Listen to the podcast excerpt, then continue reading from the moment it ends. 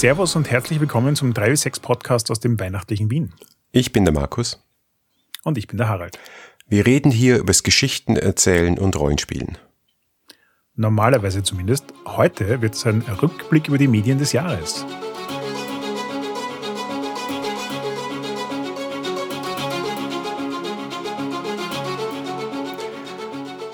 Wir sind nämlich eigentlich immer noch auf Pause und das ist auch nicht unsere neue Staffel, aber wir haben uns gedacht, wir können euch über die Feiertage nicht hängen lassen, sondern machen, ich glaube, das ist unsere zweite Medienfolge. Das ist also jetzt sehr wenig Rollenspielinhalt und sehr viel, was hat uns im letzten Jahr so gefallen in Sachen Medien. Also ein, ein Rückblick auf Dinge, über die wir normalerweise nicht sprechen.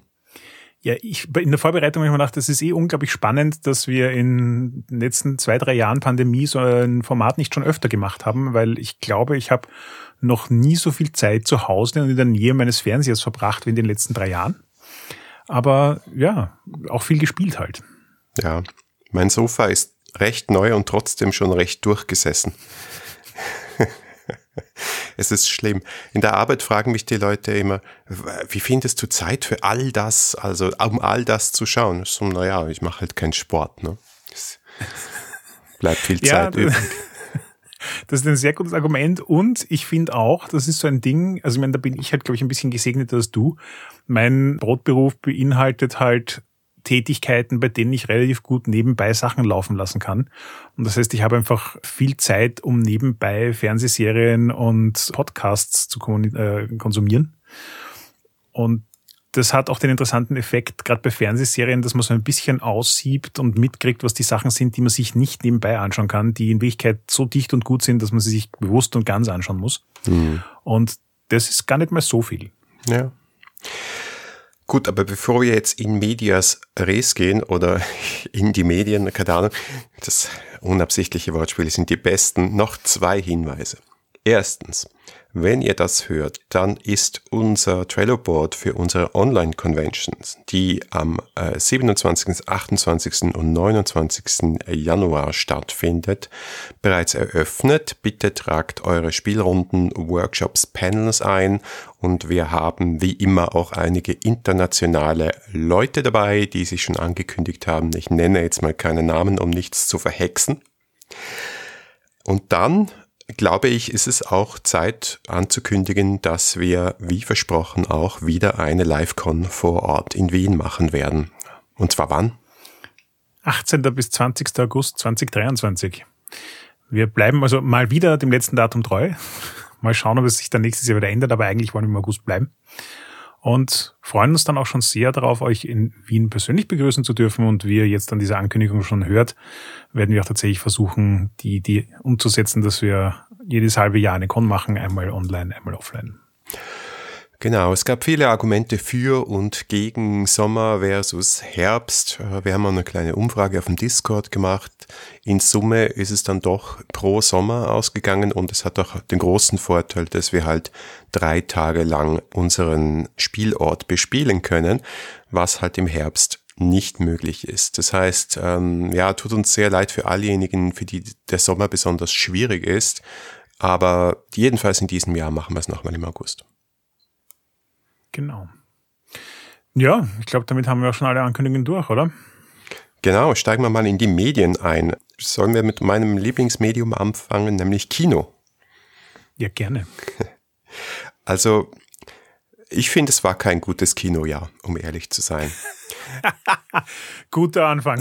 Ja, das heißt aber auch, dass es mir wahnsinnig leicht gefallen ist, meine absoluten Highlights rauszusuchen. Also da gibt's ein paar, und nicht einmal ganz alle habe ich im Kino gesehen. Ehrlich gesagt, einige habe ich im Heimkino beachtet, aber für mich gibt es einen eindeutigen Gewinner für den Film des Jahres und das ist Everything Everywhere All at Once von den Daniels, Daniel Scheinert und Daniel Kwan, das sind die Leute, die auch Swiss Army Man gemacht haben.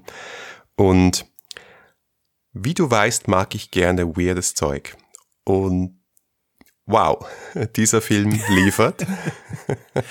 yep. toll besetzt mit Michelle Yeoh, Ke Jung Kwan, der übrigens für diesen Film aus seinem, ich weiß nicht, 20-jährigen äh, Film-Retirement zurückgekommen ist. Also der war mal der, der kleine Junge aus Indiana Jones und aus allen Teenie-Filmen in den 80ern, also auch Goonies und so weiter. Und der hat sich enttäuscht aus der Filmwelt abgewendet, als er gemerkt hat, er kann nur den asiatischen Klischee-Charakter spielen und dann hat er aber so Sachen gesehen wie Crazy Rich Asians und so weiter und dann gemerkt, es, es, es verändert sich was. Also es ist auch eine schöne Inklusionsgeschichte, aber der Film selbst ist die Geschichte einer Familie chinesischstämmiger Einwanderinnen in den USA, die so ein Laundromat, also so einen Waschsalon betreiben und dann Steuerprobleme kriegen mit Jamie Lee Curtis. Das klingt jetzt nicht so thrilling, aber es kommt dann ganz viel Multiversum-Zeug hinein und, und Würstelfinger und Pro Wrestling und Kung Fu. Und es ist so wunderbar und so hektisch und so wunderschön und einfach, ja, definitiv der beste Multiversumsfilm in diesem Jahr. Also du hast ja vorangekündigt, dass wir nicht rasend viel über Rollenspiele reden werden. Ich glaube, ich werde das ein bisschen ähm, unterwandern müssen. Eigentlich sind alle meine Dinge auf meiner Medienliste irgendwie auch mit ähm, Storytelling und Rollenspielen verquickt. Und für mich war es bei dem Film die Tatsache, es ist auch eins meiner Highlights dieses Jahr. Ich habe oft schon Filme gesehen, die chaotisch, weird und ungewöhnlich sind und die dann mehr so ein Sinnesfest sind. Also sozusagen, du, du erlebst es und es ist ein beeindruckendes Erlebnis, aber es hat jetzt nicht unbedingt so die totale Story. Und der Film hat es geschafft, beides abzuholen. Also die Story ist grandios, sowohl von den Emotional Beats her, als auch, dass es tatsächlich eine Story wird am Ende. Und gleichzeitig ist es aber auch irgendwie dieses Feuerwerk an, an Weirdness und, und verrückten Eindrücken und allem. Und die, den Spagat hinzukriegen, finde ich wirklich, wirklich beeindruckend. Ja. Also das ist auch eine wahnsinnige Entwicklung, zum Beispiel im Vergleich zu Swiss Army Man wo du den schaust du, bist wahnsinnig unterhalten und am Schluss denkst du dir, was habe ich da gerade gesehen? Und das ist, also er hat aber auch viel, mm, schon auch Herz, der Film. Also das muss man schon auch sagen. Das war schon, schon damals angelegt. Aber, also wenn, wenn dieser Film nicht alle Preise des Jahres abräumt, dann weiß ich es halt auch nicht. Hm. Aber ich gebe deinem initialen Statement eigentlich auch recht. Ich, also für mich war das wirklich das Jahr, wo ich gemerkt habe, Kino ist kein Ding mehr. Ich bin früher wirklich gern und wirklich viel ins Kino gegangen, aber diese Mischung aus, die Sachen kommen eh zwei Wochen später am Streaming-Service raus. Man hat jetzt ein Heimkino zu Hause und die Pandemie hat einen zwei Jahre lang beigebracht, nicht rauszugehen. Das ist irgendwie so mein tatsächlicher Kinokonsum im Sinne von, ich war im Kino, habe diesen Film dort gesehen, hat sich dramatisch reduziert und Everything Everywhere All at Once ist einer der wenigen Filme, die ich dieses Jahr tatsächlich im Kino gesehen habe. Ansonsten gebe ich dir recht, vieles davon nicht im Kino, sondern eher zu Hause. Und ich konsumiere zwar Filme noch immer gern, aber gleichzeitig hat man dann halt auch das Gefühl, dass es in der Vergangenheit schon Jahre gab, wo ich in jedem Monat nicht wusste, wie ich diese fünf Filme, die ich sehen will, unterbringe. Und dieses Jahr war es mehr so, ja, es waren eh so ein, zwei Filme dabei, wo ich mir überlegt habe, dafür ins Kino zu gehen. Hm. Ja, ich war echt auch zu wenig, aber ich muss, glaube ich, auch wieder in so eine gewisse Routine reinkommen. Und es war halt auch tatsächlich pandemiebedingte Vertriebsprobleme und Filme, die halt seit Jahren irgendwo in einem Archiv oder in einem Lager gelegen sind, wie Top Gun Maverick, den ich jetzt gar nicht gesehen habe, der aber ein Riesenhit war, oder, oder James Bond und so weiter. Und ja, zufälligerweise haben mich die jetzt weniger interessiert. Aber es gibt schon noch ein paar mhm. gute Sachen. Was, was hast du noch gesehen? ja, also meine Filmeliste ist dann eh schon recht kurz. Das nächste, was bei mir noch ähm, auf die Liste gekommen ist, war The Batman. Primär deswegen, weil es mich sehr überrascht hat. Ich bin so ein bisschen, Batman ist für mich so ein Paradebeispiel von, es fühlt sich so an, als ob sie alle zwei Filme einen Reboot machen. Und wenn man den 25. Reboot gesehen hat, fehlen einem irgendwie erstens die neuen Stories und zweitens die kreativen Takes auf das gleiche Material.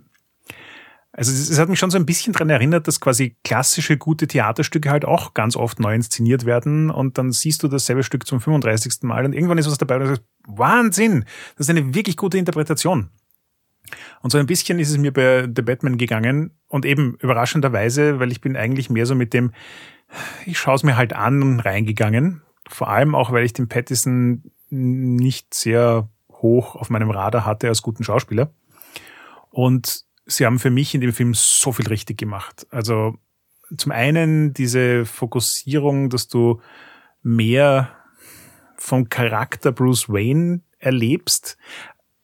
Gar nicht mal so sehr, weil er tatsächlich als Bruce Wayne vorkommt, sondern weil auch wenn Batman unterwegs ist, viel Fokus auf eine Detektivgeschichte gelegt wird, auf wie sucht er nach Hinweisen, wie versteht er, was hier passiert und solche Sachen, wie interagiert er mit den anderen Leuten. Das ist irgendwie im Vergleich zu vielen anderen Batman-Verfilmungen geht es nicht so um diesen Dark Knight und Power Fantasy, sondern ähm, es, es hat mehr Character Development für mich. Es hm, zeichnet einen interessanteren, weil more approachable Character und gleichzeitig grandiose Bilder, wunderschönes Editing, toller Soundtrack.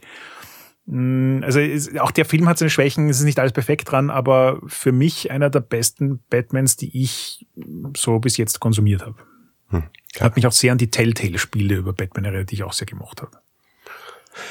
Den habe ich tatsächlich verpasst. Also Schande über mich, ihr wollt ihn eigentlich schauen. Vor allem auch, weil das, glaube ich, so ein dunkler Film ist, den man auch im Kino schauen muss und sonst, ich meine, okay. Serien sind heutzutage auch sehr dunkel geworden. Aber ja, es hilft auf größeren Leinwänden, das ja. stimmt. Ja. ja, muss man noch geben. Genau, also ich habe zwei Filme noch im Kino gesehen, die bei mir hängen geblieben sind und das eine ist ein Nicht-Biopic, würde ich sagen, nämlich Elvis von Baz Luhrmann. Ich bin generell ein Fan von Baz Luhrmann, also diese maximalistische Kinophilosophie, die er verfolgt. Einfach mal bitte einmal mit alles. Das passt wahnsinnig gut auf diese fantasierte Biografie von, von Elvis. Was er schon wahnsinnig gut rübergebracht hat, ist einfach, was das für ein Performer war. Also auch der, der Schauspieler, den der Elvis darstellt, wahnsinnig gut. Und ja, die Musik einfach total elektrisierend, auch nicht verschwiegen, sondern sehr schön dargestellt. Also wie das Ganze auch eine rassistische Komponente hat, ja, und wie, wie er halt äh, schwarze Kultur konsumierbar gemacht hat für Weiße und war ein spannendes Erlebnis, weil es ein relativ langer Film und der, der lässt sich also kaum atmen die ersten anderthalb Stunden. Und dann gibt's so einen Moment, wo ich mir dann gedacht habe, ah, jetzt lässt aber ein bisschen nach und jetzt wird er ein bisschen fad und jetzt dreht er sich ein bisschen im Kreis. Und als ich dann aus dem Kino nach Hause gegangen bin, ist mir eingeschossen, okay, das war auch der Moment, wo Elvis nach Vegas gegangen ist, wo quasi seine Karriere dem Ende entgegen ging und wo er stecken blieb, künstlerisch. Ja. Und das ist so spannend, dass der, der Film einen auf diese emotionale Reise mitgenommen hat und an dem Moment, wo du sagst, okay, ja, jetzt dreht sich der Film im Kreis, merkst du, ja, weil der Hauptcharakter sich gerade mhm. auf eine Reise begibt, die im Kreis weitergeht und mit seinem Tod endet. Also finde ich wahnsinnig beeindruckend und ich habe von vielen Leuten gehört, die Elvis als Musik überhaupt nicht auf dem Radar haben, weil altes Zeug und ja, okay, kennt man vielleicht, aber musikalisch äh, längst nicht mehr spannend. Und die aus dem Film rausgekommen sind und gesagt haben, wow, das hat was, ich muss mir das anhören und das kann ich sehr, sehr gut verstehen.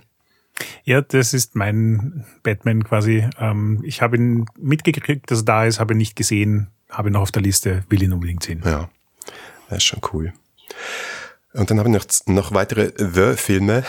Das eine ist uh, The Northman, den, den musste ich sehen, weil alles, was bis jetzt Robert Eggers abgeliefert hat, der Regisseur The Witch, The Lighthouse, wieder weird, sehr cinematisch und sehr eigensinnig, irgendwie so eine ganz eigene visuelle Sprache und das hat The Northman auch geliefert. Ist nicht der beste Film, hat sicher auch einige problematische Aspekte, aber also ich meine schon beeindruckendes Zeug, ja. Und ähm, ich spreche nachher noch von einem Buch. Und wenn du dann äh, diesen Film gesehen hast und das Buch gelesen und dich noch ein bisschen mit Viking Age Kultur auseinandergesetzt hast, dann, dann siehst du, ähm, ist vielleicht nicht die großartigste Story, aber auf eine komische Art und Weise in Anführungszeichen authentisch, weil es dir mehr, weil du wirklich so in diese sehr, für uns sehr fremde Welt des frühen Mittelalters und die Denkweise und die, in Anführungszeichen, Religion oder die, die Götter der Welt dich so hineinschmeißt. Und das ist, ähm, ja, no mean feat, wie sagen wir das auf Deutsch? Ja, das ist wirklich keine kleine Leistung. Ja, der Northman ist für mich sowas, was ich definitiv im Radar hatte, unbedingt schauen wollte, dann mir auch tatsächlich ähm, irgendwo organisiert habe. Angefangen habe, mir die ersten fünf Minuten anzuschauen und die, ich kann gar nicht sagen warum, aber die waren so sperrig für mich, dass es bei mir hängen geblieben ist und da, muss ich mir die Zeit nehmen dafür. Das ist ja. nichts, was ich nebenbei konsumiere, da muss ich mich hinsetzen, muss mal anschauen und ich glaube, ich muss mir das auf einer größeren Leinwand anschauen. Und die Mischung aus, ähm, ich finde die Zeit und setze mich vor die große Leinwand, ähm, hat sich bis jetzt einfach noch nicht ergeben. Aber es kommen ja noch Weihnachtsfeiertage. Ja, genau. Ja, sperrig trifft's gut. Es ist ein super sperriger Film. Und ich meine, wenn du nachher den Plot zusammenfasst, das passt auf eine Briefmarke. Darum geht's nicht. Ja. Das ist ein rein visueller, rein, also du, du musst dich da irgendwie reinspüren und es ist nicht immer angenehm. Also ist heftig und sperrig, dieser Film. Aber ich respektiere das. Also ist mir lieber ein Film, gehe ich raus und denke mir, ah, ich weiß nicht, ob er wirklich das geschafft hat, was er wollte. Und ich glaube, er war auch sehr wenig erfolgreich. Die wollten ihn halt wirklich so als Blockbuster-Film, der hat auch viel gekostet, positionieren und das hat er definitiv nicht hingekriegt. Es ist nur nochmal ein weirder Kunstfilm mit einem hohen Budget. Ja, bin gespannt. Ich glaube, der wird noch äh, öfter mal besprochen und bewertet werden, der Film. Mhm. Und den letzten habe ich tatsächlich auf Netflix gesehen, weil es auch eine Netflix-Produktion ist und ich bin überrascht, wie was für einen guten Lauf Netflix hat mit Filmen. Da kommen jetzt auch noch ein paar über die Weihnachtsfeiertage wie Matilda, das Musical und der neue Knives Out Film. Bin ich auf beides oh sehr ja, gespannt. Den bin ich auch gespannt. Ja, ich glaube, das könnte gut werden. Aber ich war sehr positiv überrascht von The Wonder von Sebastian Lelio mit Florence Pugh. Den Film kannst du dir anschauen, ohne Ton und jedes einzelne Bild an die Wand hängen. Es ist farblich einfach herrlich, ja. Es ist auch ein spannendes Thema. Es geht darum, dass ich glaube, es ist Ende 19. Jahrhundert oder so in Irland, wo eine ausgebildete Krankenschwester, die im Krieg gedient hat, gebeten wird, in so ein kleines Dorf zu kommen, wo angeblich ein äh, junges Mädchen seit Monaten nichts gegessen hat und überlebt und überprüfen soll, ob das ein richtiges Wunder ist oder eben nicht. Sie ist, sagen wir mal so, weit weniger gläubig als die EinwohnerInnen von diesem Dorf. Ihr zur Seite gestellt wird auch eine Nonne, das ist die zweite Beobachterin. Und eigentlich geht's aber, sind wir wieder beim Thema, ums Geschichten erzählen. Und es geht darum, sozusagen, dass unterschiedliche Menschen für dieselben Ereignisse unterschiedliche Geschichten, Frameworks aufbauen und sie so interpretieren. Und der Film sagt dir sehr offen, ich will jetzt nicht spoilen, äh, am Anfang auch, das ist auch eine Geschichte, die du gerade dir anschaust, dieser Film. Ja, das ist auch ein Framing.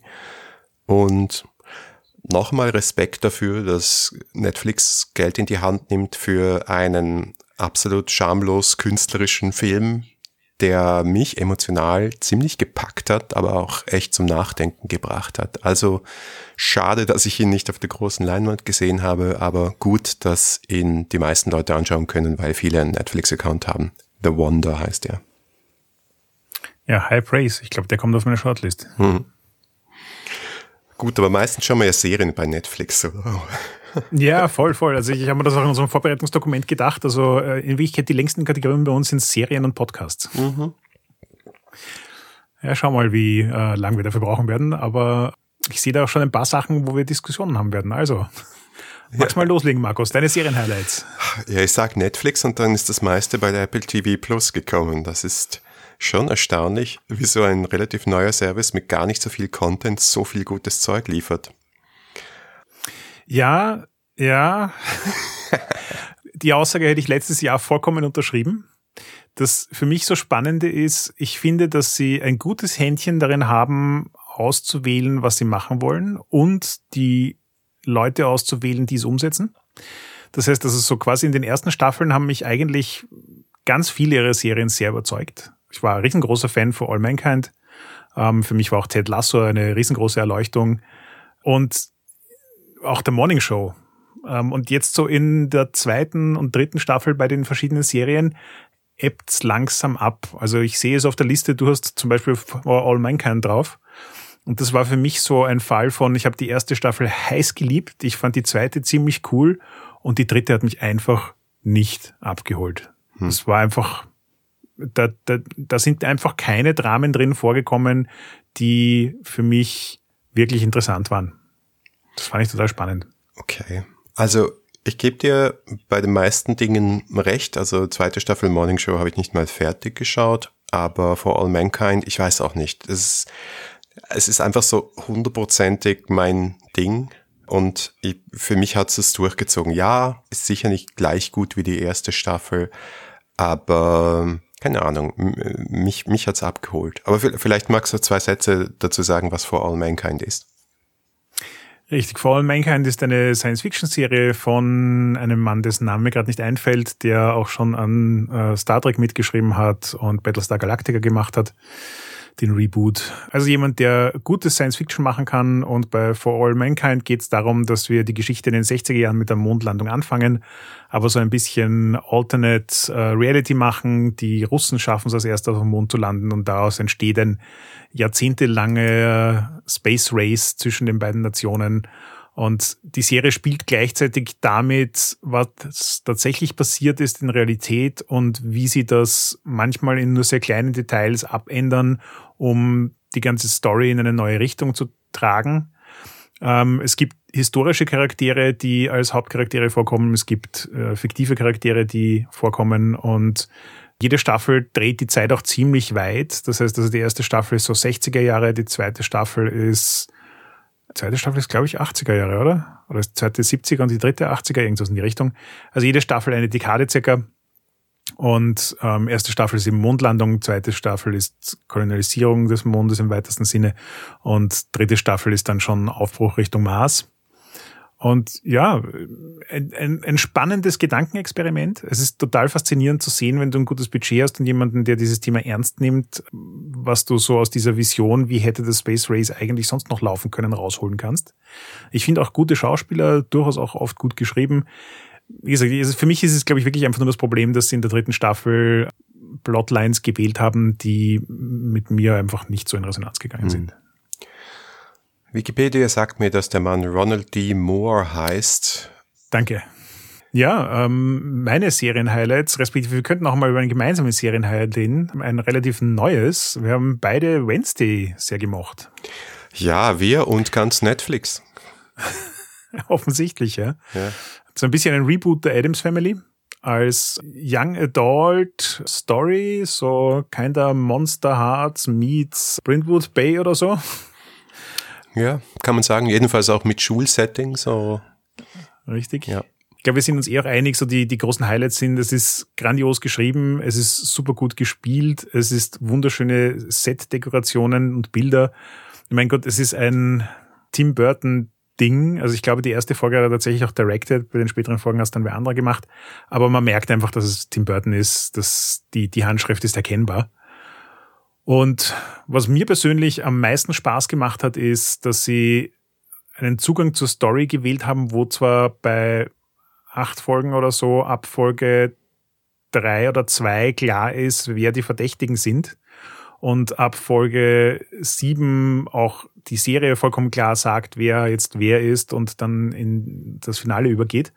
Aber dass dazwischen einfach so vier, fünf Folgen, wo es so geschrieben ist, dass du dir vorstellen kannst, dass auch der Writers Room sich erst zum Schluss entschieden hat, wer wirklich der Bösewicht ist. Und sie ist einfach so gekonnt offen lassen, wer jetzt tatsächlich die Fäden im Hintergrund zieht, dass du zwar eine totale Idee hast, wer es alles sein könnte, aber auf wen sie sich wirklich einigen werden, ist bis zum Schluss für mich offen gewesen. Und das habe ich sehr genossen. Das, das war so eine, das hat mich einfach tatsächlich dran erinnert, wie so Brentwood Bay und der Between Sachen ablaufen. Du sammelst Hinweise, du kannst die verschiedensten Theorien daraus dichten. Zum Schluss wirst du dich auf eine Theorie einigen und die ist dann die, die tatsächlich passiert. Und das hat super gut funktioniert und hat total viel Spaß gemacht. Ja. Und es ist auch genau die richtige Menge an Fanservice drin für Adams Family Fans. Nicht zu viel, nicht zu wenig, glaube ich. Also so kleine Andeutungen. Die Dialoge sind einfach messerscharf. Visuell ist es wirklich halt designt bis zum letzten Krawattenknopf. Was den Plot betrifft, ich bin ja ein naiver Zuschauer, das ist, ich lasse mich gerne übertölpeln, ja, und, und ich denke gar nicht so viel drüber nach. Aber Natascha, die äh, bei solchen Dingen immer neben mir sitzt, hat irgendwie am Ende der ersten Folge irgendwie schon alles vorhergesagt. Aber es ist egal. Es ist wirklich egal, weil yeah, die Charaktere sind so stark, der Plot, der ist okay, der tickt dahin, es ist kein derbes Plothole drin oder so, sondern es ist in sich schlüssig und insofern passt das genauso. Also als Unterhaltungsserie würde ich mal sagen, mit genau richtig viel Tiefgang zum so Wegschauen, Wohlfühlserien-Kino sozusagen. Ja, voll. Ja, dann hätte ich vielleicht mal noch weitermachen mit einem Highlight, das für mich neu war, das allerdings nicht neu ist. Das heißt, eine Serie, die schon längst abgedreht ist, wo ich aber jetzt endlich erst dazu gekommen bin, sie zu schauen, und zwar Downton Abbey. Und das war für mich wirklich ein Highlight. Deswegen, also wer Downton Abbey nicht kennt, das ist so eine Geschichte über eine englische Adelsfamilie in der Periode von 1910 bis 1930 grob. Und es geht halt um die ganzen Leute, die in so einem Anwesen, Adelsanwesen leben, von den Adeligen bis zum Personal.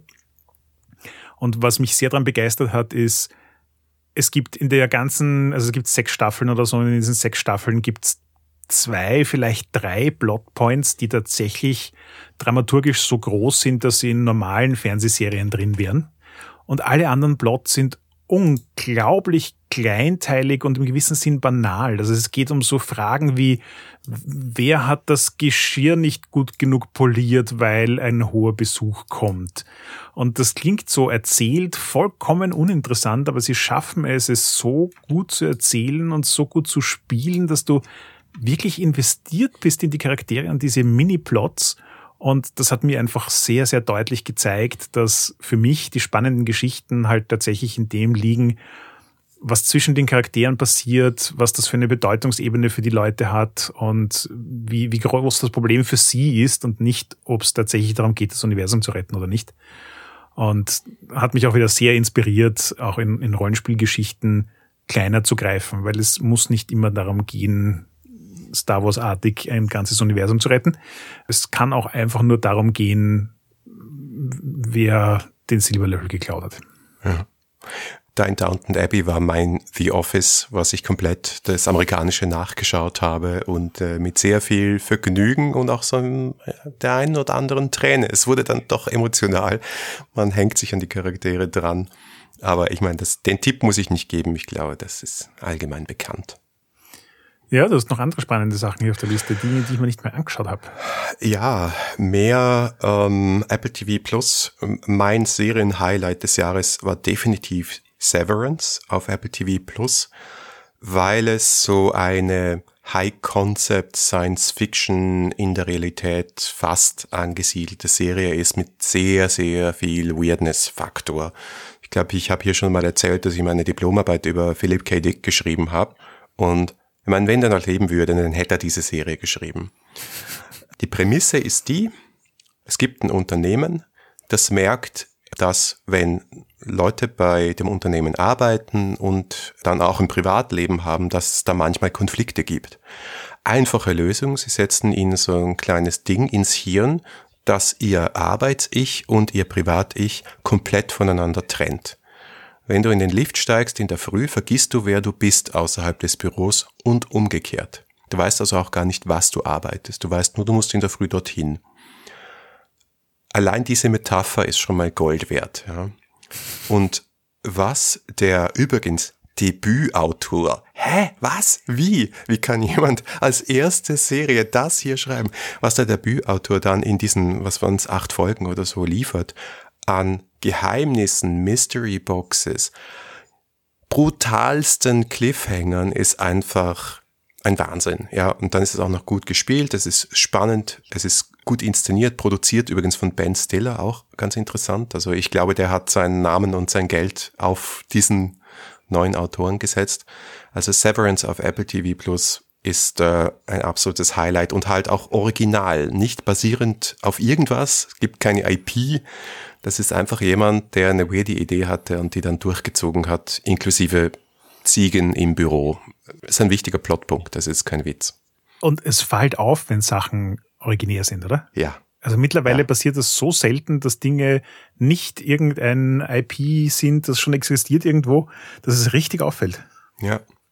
Und das zweite ist, was ich habe, ist genau dasselbe, nämlich Bad Sisters auf äh, Apple TV Plus ebenfalls und endlich jetzt mal etwas quasi komplett von Frauen geschrieben, Regie geführt in den Hauptrollen und es ist eine sehr schwarze, schwarzhumorige Komödie über eine Reihe von Schwestern, die sich verschwören, um den mega toxischen Ehemann der einen heimlich zu töten.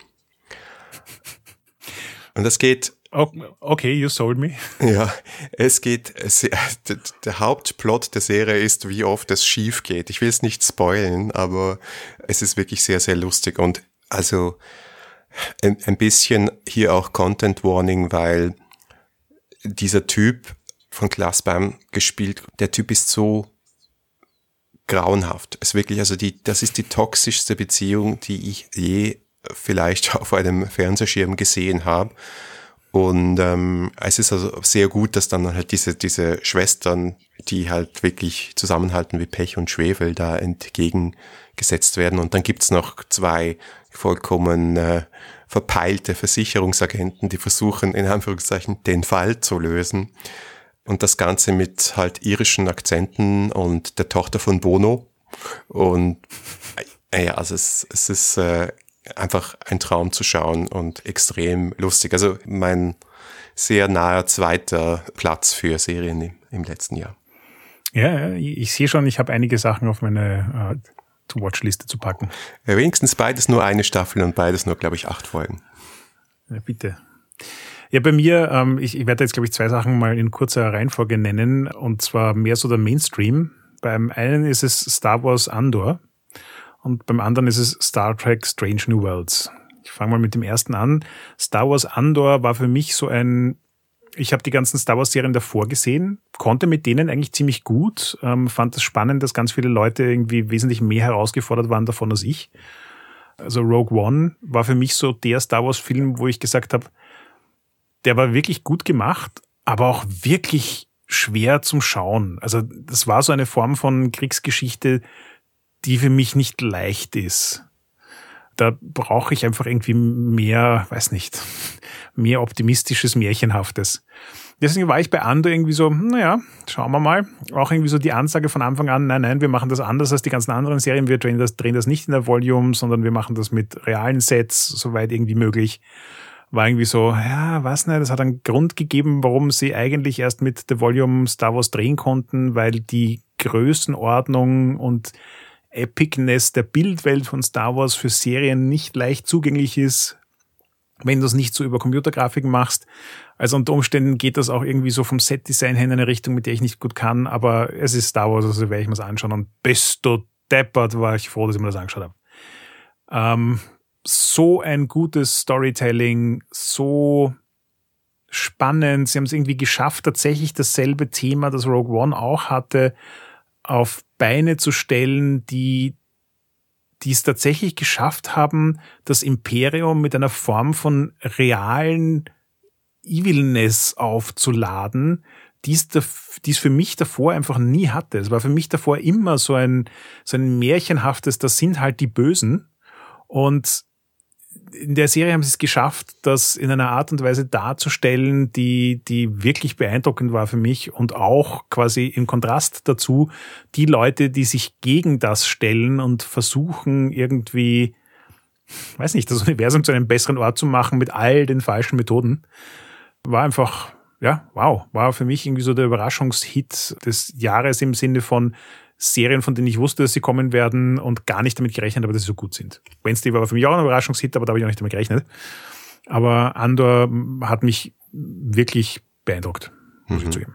Ja, muss ich auch noch schauen. Ich bin sehr gespannt, weil ich weiß, dass wir uns, was Star Wars betrifft, oft uneins sind. das ist die Dinge, Marc, die du hast und umgekehrt. Ja, Müssen wir mal analysieren. Gespannt, was du sagst. Ja, ja, ja. Also ich habe ja tatsächlich, das ist auch so ein bisschen, was es mir Andor als Gedanken nahegelegt hat. Es hat einfach gezeigt, weil in, in Andor kommt nichts mit Jedis vor. Also es gibt ein paar Leute, die im Internet darüber diskutieren, ob der eine Charakter, der vorkommt, nicht vielleicht mal ein Jedi war oder so, aber er tut absolut nichts, er sagt darüber nichts. Also außer irgendwelchen kleinen, klitzekleinen Clues gibt es keinerlei Hinweis darauf, dass Jedis in diesem Universum existieren. Ähm, und dieses Down to Earth, ähm, hier rennt, hier gibt's keine Superhelden. Ja, es ist so die, die Marvel-Story ohne den Superhelden drin. Und das, ähm, das macht's wirklich spannend und hat mir halt einfach auch gezeigt, das ist so ein unendlich faszinierendes, riesiges Universum. Du hast ein, ein Setting, in dem du äh, most epic universe spanning super power wielding badasses haben kannst und vollkommen down to earth normalo Geschichten. Und ich glaube tatsächlich, dass das nicht leicht mischbar ist. Ich glaube, dass du dich in einer Star Wars Geschichte, egal in welchem Medium du sie erzählst, auf irgendeinen Teil dieses Spektrums fokussieren musst. Du kannst quasi nicht das ganze Spektrum in eine Geschichte hineinverpacken. Das geht ja nicht aus. Mhm. Das, das dann, dann wirkt, dann funktioniert es, also für mich zumindest einfach nicht.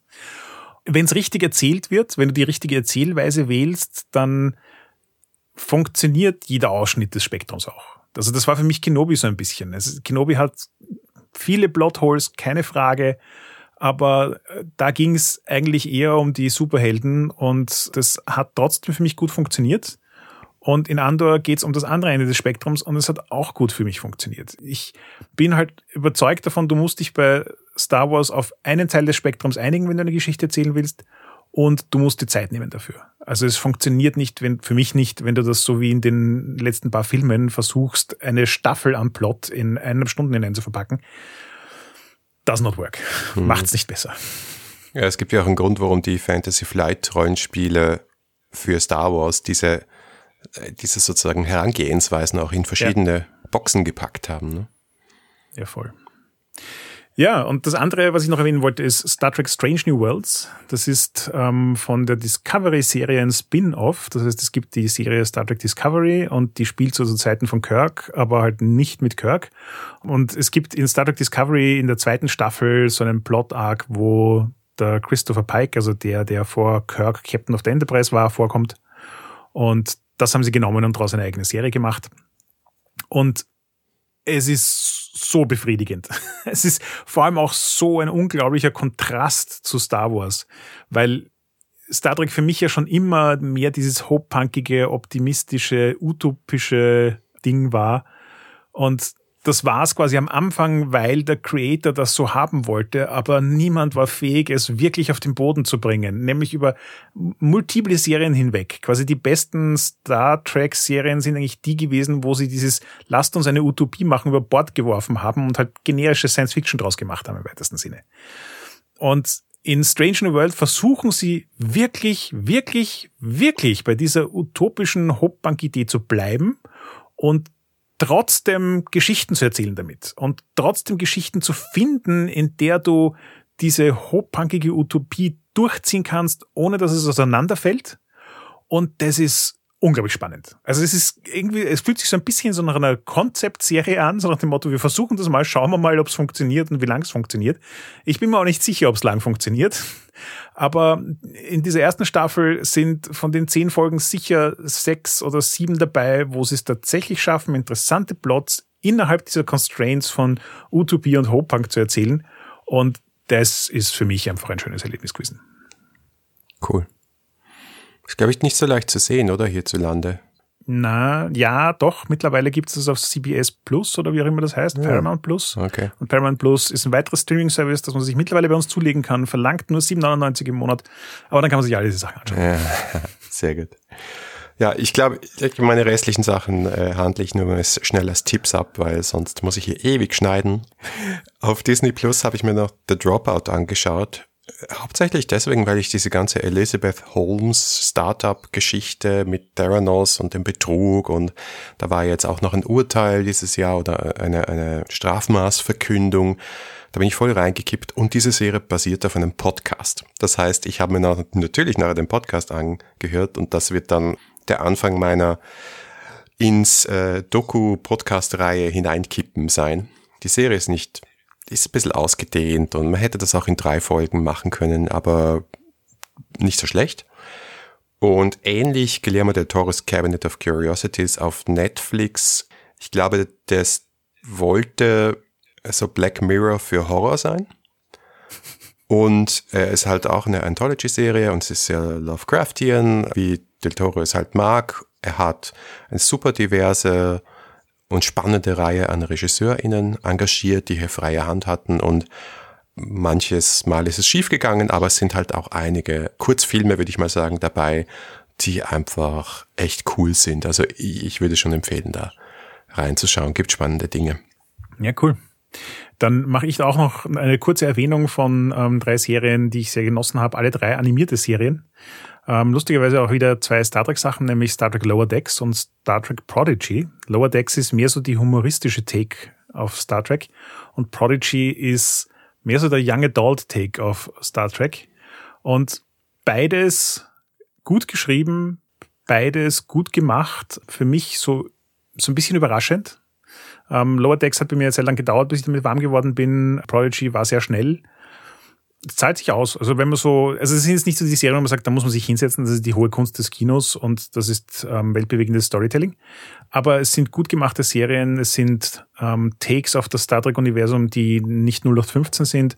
Und ja, damit haben sie mich gut unterhalten und das hat Spaß gemacht. Und ähnlich zu dem kann ich noch Kung Fu Panda Dragon Knight empfehlen bin ja eigentlich eher so auf dem Kriegsfuß mit diesen Disney ähm, Third-Rate Spin-off-Sachen. Also wir haben einen erfolgreichen Film gemacht, jetzt machen wir dazu eine schlechte Serie und verkaufen die dann auf VHS-Kassetten.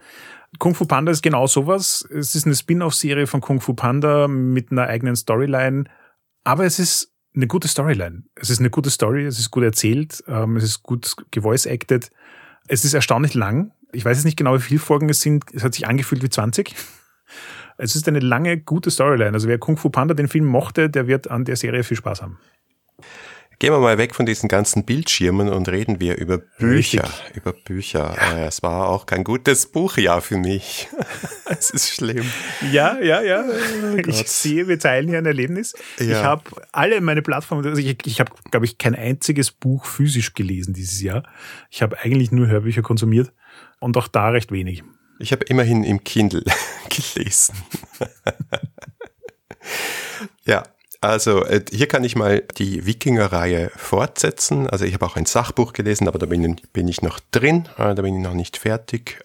Aber ich habe auch Schildmaid gelesen von den Vögten, also Judith und Christian Vogt. Und ich war echt überrascht, wie mich dieses Buch berührt hat. Es ist ich war mir nicht sicher, ob dieser feministische Take auf die Viking Age Zeit und so die Idee, dass, dass Frauen sich ein, ein Langschiff bauen und, und dann auf Viking ziehen, ob das für mich wirklich was tut, aber es hat wahnsinnig viel bei mir ausgelöst, weil es so um Dinge geht wie, was bedeutet es, Eltern zu sein, was bedeutet es, in einer Beziehung zu sein, was bedeutet es, eine Frau zu sein, was bedeutet es auch nicht klar, sich einem Geschlecht zugehörig zu fühlen, was bedeutet es trans zu sein und das ist auf eine Art und Weise in diesen Plot und diese Zeit eingewoben, die super schlüssig ist. Ja, so auf der Oberfläche, wenn ich es so beschreibe, klingt so ja shoehorned in und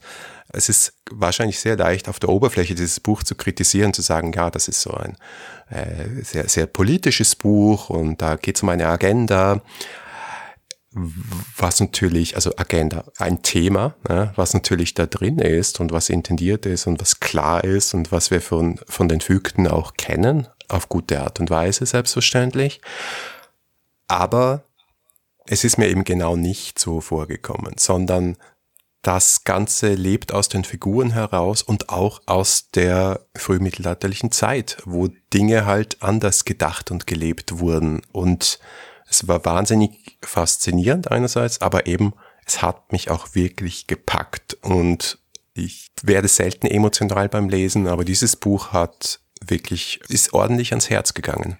Also Gratulation zu dem Buch. Also das gäbe es offen zu das erste Mal, dass es mir beim Vögte-Buch so gegangen ist, dass es mich emotional so mitgenommen hat. Und ja, reife Leistung, tolles Buch.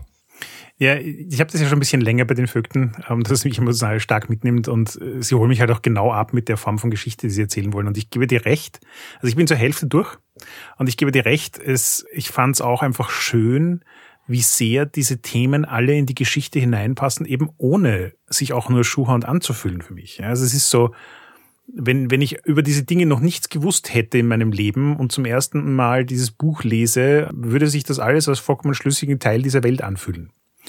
Und das fand ich schon auch sehr beeindruckend.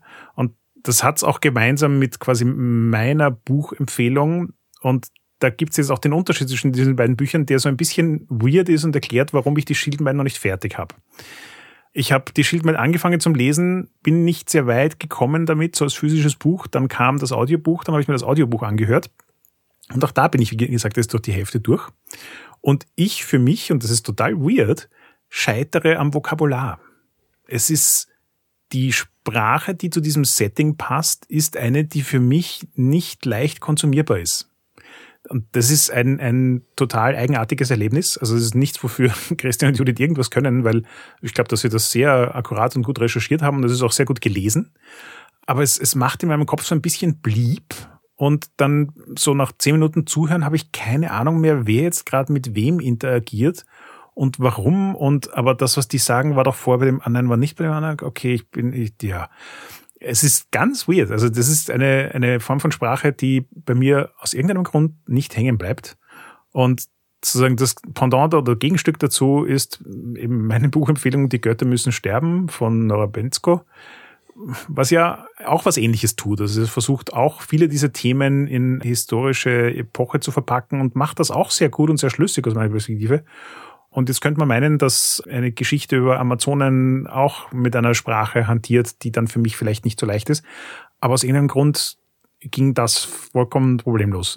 Also es war ein wirklich schräges Erlebnis für mich, weil ich beide Bücher relativ kurz hintereinander konsumiert habe. Also die Götter müssen sterben so in der ersten Jahreshälfte und die Schildmeer dann zur Mitte des Jahres. Ja. Und es war ein interessantes Erlebnis. Ja. Ja, voll. Ich kann das nachvollziehen. Schild, Schildmaid hat eine ganz eigene Sprache und die ist sperrig und ich, ich möchte sagen poetisch. Also es ist ja. eine eigene Erfindung und ich habe genau das sehr genossen. Also äh, ja, ich, ich mag's, ich mag's sperrig. Das Hörbuch ja, habe ich nicht angehört. Ich, ich würde es auch total gern mögen. Aber es ist auch irgendwie das Gleiche mit der Northman. Also es ist, ich mhm. mag Wikinger-Settings total. Ich finde die, die Ästhetik und die ganzen Ideen, die da drin stecken, sind was, das mich total anspricht. Aber aus irgendeinem Grund bin ich in beiden Fällen gestolpert drüber. Mhm. Keine Ahnung warum. Okay. Ja, das andere Buch, das mich überrascht hat, positiv oder das mich gut abgeholt hat, wo ich jetzt auch schon das zweite aus der Reihe lese, ist 16 Ways to Defend a Walled City von KJ Parker. Und da ist es auch ein, ich würde sagen, historisch angehauchtes Fantasy-Setting und es geht, wie der Titel schon sagt, um eine Belagerung und wie die Stadt sich gegen diese Belagerung verteidigt. Und der Hauptcharakter in diesem Buch und auch der, der Ich-Erzähler ist ein Ingenieur. Und das ist das Spezielle daran. dieser Ingenieur kommt dann durch Plotgründe äh, in eine Machtposition und ist quasi jetzt gefordert, diese Stadt zu verteidigen mit immer kreativeren Methoden. Und da wird auch einiges an Ingenieurswissenschaft, ja, Wissenschaft ist vielleicht zu viel gesagt, aber Ingenieursgedanken herausgelegt und gleichzeitig ist es ein sehr lustig geschriebenes Buch. Also es ist eigentlich humoristische Fantasy, was auch immer ziemlich Hit or Miss ist. Und für mich war es ein Hit. Also kein, also nicht epochal oder so, aber als Unterhaltungsbuch lässt sich das super weglesen und deswegen bin ich jetzt auch beim zweiten Buch, das heißt How to Rule an Empire and Get Away with It. Ja, die Titel gingen gut. Ich habe mir auch sofort gedacht, 16 Ways to Defend the Walled City wäre ein guter Prompt für ChatGPT. ja, lass uns diese Kiste jetzt nicht aufmachen. Richtig. Also mein letzter Beitrag zur Bücherserie ist, und da nenne ich jetzt gar nicht den spezifischen Titel, das letzte Buch aus der Alex Veros Serie. Das ist eine Urban Fantasy Serie die äh, schon seit ewigen Zeiten läuft. Also es sind jetzt, glaube ich, zwölf Bücher oder irgendwas in die Richtung. Ähm, vielleicht sind es auch nur zehn. Aber jedenfalls ist jetzt dieses Jahr das letzte rausgekommen. Und ich kann dir nicht sagen, wie sehr ich es genossen habe, dass ein Autor es schafft, nach zwölf Büchern eine Serie fertig zu machen. Die endet einfach. Die ist einfach vorbei. Also ich meine, er hat sich genug Hintertüren offen gelassen, dass er eine neue Serie schreiben kann. Aber im Prinzip ist die Geschichte erzählt und abgeschlossen und gut ist. Und das ist so. Oh, es war so schön. Vor der Verfilmung noch. Ja, richtig. Stimmt. Kann jetzt eigentlich nicht mehr lang dauern, bis es auf Netflix landet. Ja, schauen wir mal. Kostet ja alles viel Geld und gerade sind die Aktien im Keller von Netflix ja und mm. das Geld auch, ja.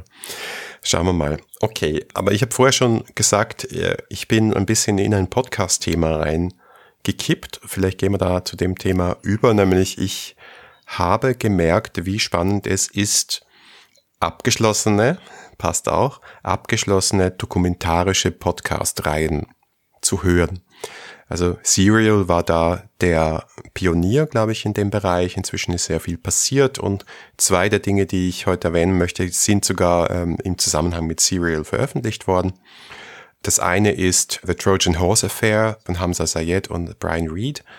Da geht's um eine Art rassistische Nebelkerze vor 10, 20 Jahren in Birmingham, wo plötzlich eine Schule, die vorher immer so eine Vorzeige-Brennpunktschule war, also wie man quasi in einen sehr durch Immigration geprägten Teil von Birmingham halt auch wirklich Kindern einen guten Start in, ins Leben bereiten kann, wo es dann plötzlich geheißen hat, ja, diese diese Schule ist von Islamisten unterwandert und da gibt's eine Verschwörung. Da gab's einen anonymen Brief dazu und dieser anonyme Brief hat bis hin zur Anlassgesetzgebung wahnsinnig viel ausgelöst, Schrägstrich kaputt gemacht an guten Dingen. Und die zwei Journalisten haben sich einfach vorgenommen herauszufinden, wer hat denn diesen Brief geschrieben. Erstaunlicherweise hat das bisher niemand getan.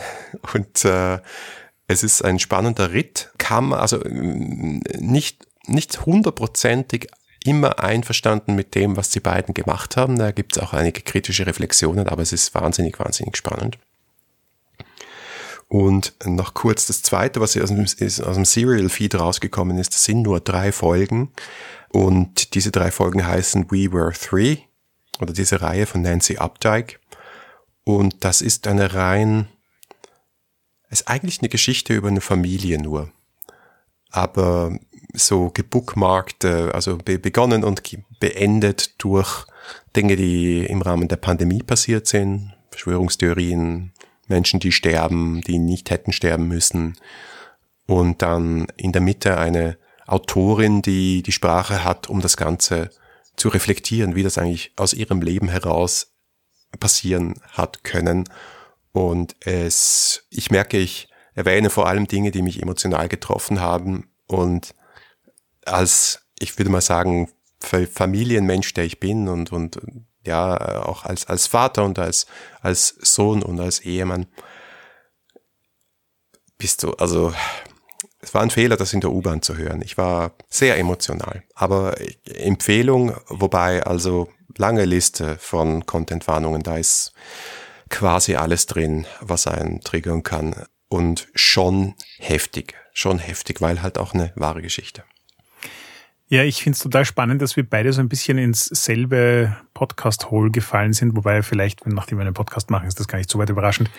Aber auch bei mir sind es, wie ich rückblickend bemerkt habe, vor allem so Miniserien, so gut recherchierte Podcasts, die ein Thema aufrollen, sich mit dem im Detail beschäftigen, aber jetzt auch nicht auf ewig.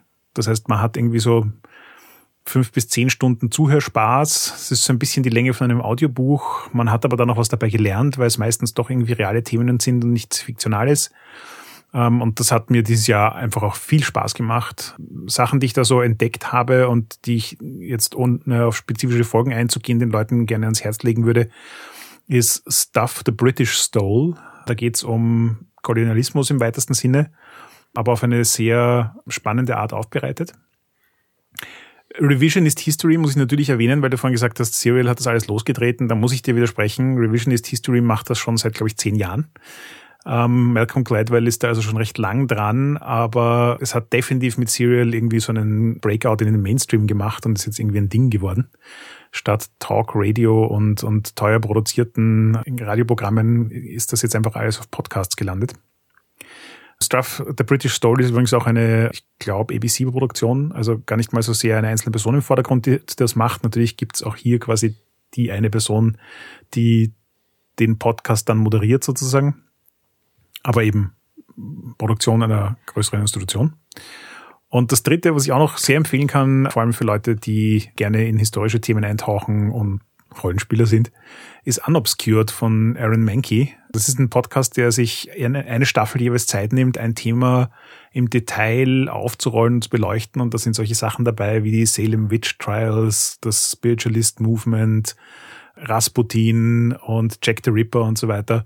Und super gut recherchiert. Es gibt dann auch immer so eine Off-Season-Track mit, wo dann die ganzen Interviews uneditiert drin sind, die sie mit den Leuten für die Serie geführt haben. Das heißt also sehr detailliert, sehr gut gemacht, sehr spannend zuzuhören und aber auch immer eine gute Geschichte daraus gemacht, was ich auch irgendwie sehr wertschätzen kann. Mm, cool. Und dann haben wir den einen Podcast, den wir beide sehr gemocht haben, oder? Ah, du hast den mir empfohlen und dafür bin ich dir sehr dankbar, weil ich den jetzt in den letzten, glaube ich, vier Tagen durchgebinged habe und mehrfach so mind-blown-Momente hatte. Ja, voll. Und zwar ist das Articles of Interest. Ähm, in dem Fall die dritte Staffel Thema American Ivy von Avery Truffleman, die aus der ehemaligen Crew von Roman Mars und 99% Invisible kommt. Und bisher in den ersten beiden Staffeln eher so einzelfolgenweise bestimmte Themen beleuchtet hat und in der dritten Staffel dann quasi in der Recherche für eine Folge über ein Thema gestolpert ist, das so dermaßen explodiert ist, dass es zu einer ganzen Staffel geworden ist. Und das Thema ist American Ivy und es geht um Kleidungsstile. Ich ha habe nicht gewusst, wie interessant und historisch signifikant Mode sein kann. Es ist so ein Thema, das ich wirklich mein ganzes Leben lang ignoriert habe und erst so in den letzten paar Monaten mich mehr dafür interessiere. Wer mit mir arbeitet, sieht es mir vielleicht an, dass ich mittlerweile auch andere Dinge anhabe schräg irgendwo, aber ja, es, es geht darum, wie nach dem Zweiten Weltkrieg in den 50er, 60er Jahren sich an amerikanischen Universitäten so ein legererer Kleidungsstil entwickelt hat und was ein Japaner und ein Buch, das er veröffentlicht hat, damit zu tun hat, dass dieser Kleidungsstil Ivy oder Preppy eigentlich heute der normal, also sozusagen der neutrale Normalkleidungsstil fast auf der ganzen Welt geworden ist. Und wieder die Linien gezogen werden durch die Geschichte über Leute wie Ralph Lauren und die, die Modemarke Uniqlo und so ist verrückt. Also einfach so Augen öffnet im Sinn von, es war die ganze Zeit da, ich hätte das ganze, die ganze Zeit wahrnehmen können, ich kenne alle Namen, aber die Verbindungen waren nicht da. Also faszinierend. Voll. Also für mich war das auch so dieses Erlebnis, wie Sie dann Uniqlo erwähnt haben, bin ich so dort gesagt, ja, ja, deswegen. Das macht total Ach Sinn. So. so gut. Ja, gut, wir sind fast durch. Ich glaube, wir haben nur noch ein paar Honorable Mentions zum Thema ähm, Spiele, oder? Einen deutschen Podcast, um das noch oh, zu retten, ja, möchte, ich noch, möchte ich noch erwähnen. Der ist ähm, bei, von unseren lieben Freunden von Geschichten aus der Geschichte empfohlen worden. Und zwar Cui Bono, die neue Staffel. Die erste Staffel war über Ken Jebsen, auch sehr schräg. Und da geht's um den Drachenlord. Sie heißt Wer hat Angst vom Drachenlord? Produziert von Kesho Und ja, was soll ich sagen? Also wer die Drachenlord-Geschichte nicht kennt, also beispiellose Geschichte im deutschsprachigen Raum für Cybermobbing und die Zerstörung einer Existenz zur Belustigung der Massen in den YouTube-Kommentaren und so. Das muss man sich geben, weil es sagt sehr, sehr viel über unsere Gesellschaft und es gibt zwei Folgen, die dann auch so, hm, wie soll ich sagen, so einen historischen Abriss geben. Eine ist der historische Abriss über Reality TV und der andere Abriss war über die Geschichte von Fandom und wie Fandom zu sozusagen der mächtigsten Konsummacht und im, im, im Internet wurde, ist schlecht beschrieben, aber wie Fandom von ich konsumiere und freue mich darüber und gebe gerne Geld aus wurde zu wir bestimmen, wer die Stars sind, wir bestimmen, was die Hits sind. Und wenn eine Serie abgesetzt wird und wir wollen das nicht, dann gibt's Aufstand im Internet. Ich glaube, diese beiden Folgen, wenn man sich nicht für die Drachenlord-Geschichte interessiert, sollte man sich trotzdem anhören, weil es wirklich so diese, ich möchte sagen, Zeitenwende, die in den letzten 20 Jahren passiert ist, in unserer Gesellschaft wahnsinnig gut darstellt. Also ich habe wirklich das Gefühl gehabt, ich verstehe die Welt ein bisschen besser nach diesem Podcast. Mhm. Es ist so ein allgemeines Thema bei all diesen Podcasts, die wir heute besprochen haben. Und weil du es erwähnt hast, an der Stelle auch noch einen Shoutout an Geschichten aus der Geschichte. Nicht, dass sie es brauchen, aber sie haben mich auch gut unterhalten dieses Jahr. Ja, habe bis heute immer noch keine Folge verpasst. Spiele, Markus. Ah ja, was, was waren die Spiele-Highlights? Also Computerspiele oder PS4 habe ich gar nicht so viel gespielt in diesem Jahr. Da waren auch gar keine riesen Highlights dabei. Für mich waren eigentlich die großen Highlights eher hm, auf der Meta-Ebene. Also einerseits, dass World Wrestling rausgekommen ist. Die Kampagne sozusagen um die Vorbestellung war für mich ein absoluter Thrill irgendwie. So mal wieder eine Zero-Budget Ein-Mann-Marketingmaschine zu sein und alles in Bewegung zu setzen, was ich gemeinsam mit vielen Unterstützerinnen und Unterstützern in Bewegung setzen kann, war sehr cool. Also ich möchte es so schnell nicht wieder machen, weil es war auch sehr anstrengend, aber gleichzeitig auch, was soll ich sagen, ich arbeite im Marketing, aber wenn du so in einem großen Unternehmen bist, spürst du nicht immer, was die Macht von guter Kommunikation ist, sozusagen. Also das, was ich vorher kritisch mhm. über Fandom gesagt habe, das habe ich quasi ein bisschen instrumentalisieren können, gemeinsam mit anderen für World Wide Wrestling. Und wenn es halt so eine positive Bewegung ist für etwas, was die Leute lieben oder lieben lernen, dann ist es halt auch großartig. Ja. Das war ein ganz, ganz tolles Erlebnis. Und im Kleinen natürlich unsere, die Wiedergeburt unserer Live-Convention, der 3W6-Con in Wien im, im Sommer in kleinen Rahmen mit Starguests, Alex Roberts und ja, ich hatte vorher immer mal wieder Zweifel, ist es eine gute Idee, wird das gut kommen, wollen das Leute eigentlich wieder? Und ja, wir sind rausgegangen und waren einfach, glaube ich, alle wieder irgendwie selig ist, glaube ich, das beste Wort. Einfach so in einem Rausch von, das ist die Community, das sind die Spiele, genau mit diesen Leuten möchte ich diese Spiele spielen und es gibt mir so viel. Ja, das war überhaupt, glaube ich, so das Highlight meines Jahres, Full Stop. Ja, da gebe ich dir vollkommen recht. Nämlich auch, also sozusagen auf der einen Seite zu sehen, wie viel Energie es einem gibt, in Personen mit Leuten zu spielen. Und auf der anderen Seite einfach auch unsere Community hat eine ganz eigene Qualität, wenn sie sich in Persona trifft. Also die Leute, die tatsächlich persönlich zusammenkommen, das ist schon ganz was Besonderes. Und ich fand das auch so schön ausgedrückt darin, dass sich dadurch, dass mehr Wiener da waren und dann plötzlich das Interesse an einer Wiener Vernetzung da war, sich eben bei unserem Server auch die ganzen anderen Städte gefunden haben, die sich vernetzen wollen. Und das, das war irgendwie für mich so auch so ein besonderes Highlight. Also einfach zu sehen, es gibt mehrere Orte auf dem Planeten, wo Leute leben, die 3W6 hören und die jetzt coole Sachen miteinander machen und spielen. Und das muss auch gar nichts mit 3W6 zu tun haben. Aber einfach zu sehen, wie dieses Hobby Leute zusammenbringt, ist, ist schon was Besonderes. Das Beste. Yes. Ich mache vielleicht noch ein Honorable Mention zum Thema Spiel. Also für mich gab es zwei Spiele, die mir besonders im Gedächtnis geblieben sind. Das eine ist Village Song, was ich hier schon ein paar Mal erwähnt habe. Ähm, einfach ein grandioses, kompaktes, geiles Ein-Kartendeck-Spiel, das alles kann was man von einem Story Game haben will. Sehr empfehlenswert.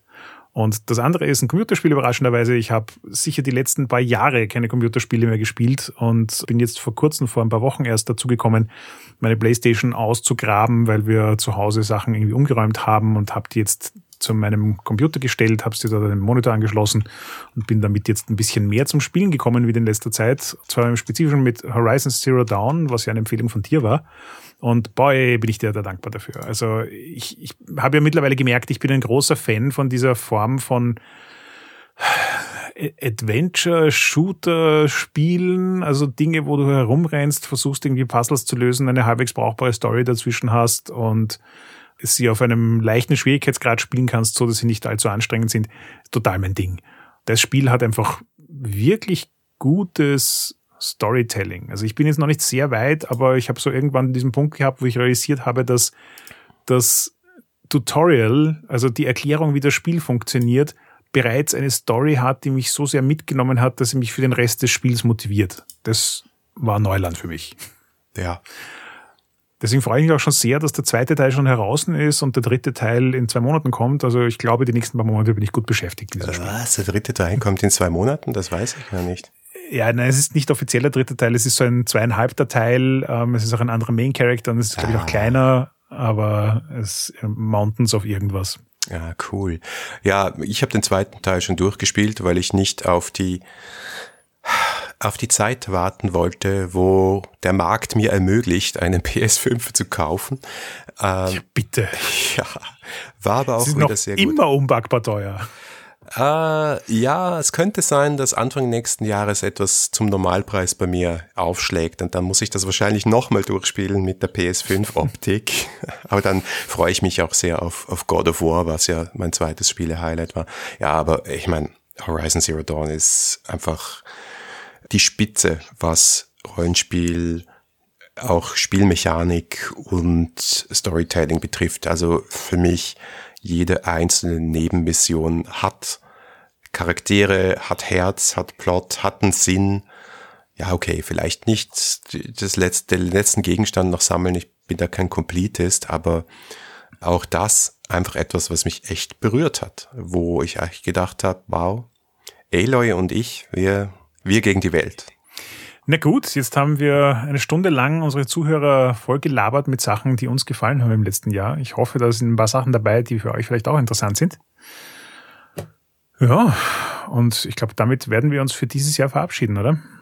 Ja, und vielen Dank fürs Zuhören und für uns die Treue halten und auch als wir gesagt haben, wir brauchen eine kleine Pause, überall nur Unterstützung. Also vielen Dank dafür und wir sind aber motiviert und wir, glaube ich, haben uns beide sehr gefreut auf diesen Aufnahmetermin heute und das sind die besten Voraussetzungen. Danke fürs Zuhören. Feedback lesen wir gerne auf Facebook, Twitter oder im Web unter 306.fm. Und wenn ihr uns persönlich schreiben wollt, findet ihr Harald auf Twitter als Eckmüller und mich als Vienna. Wenn euch diese Folge gefallen hat, dann gebt uns doch eine Bewertung auf Apple Podcasts. Oder ihr unterstützt uns mit einem kleinen Beitrag auf Patreon. Frohe Feiertage und einen guten Start ins neue Jahr.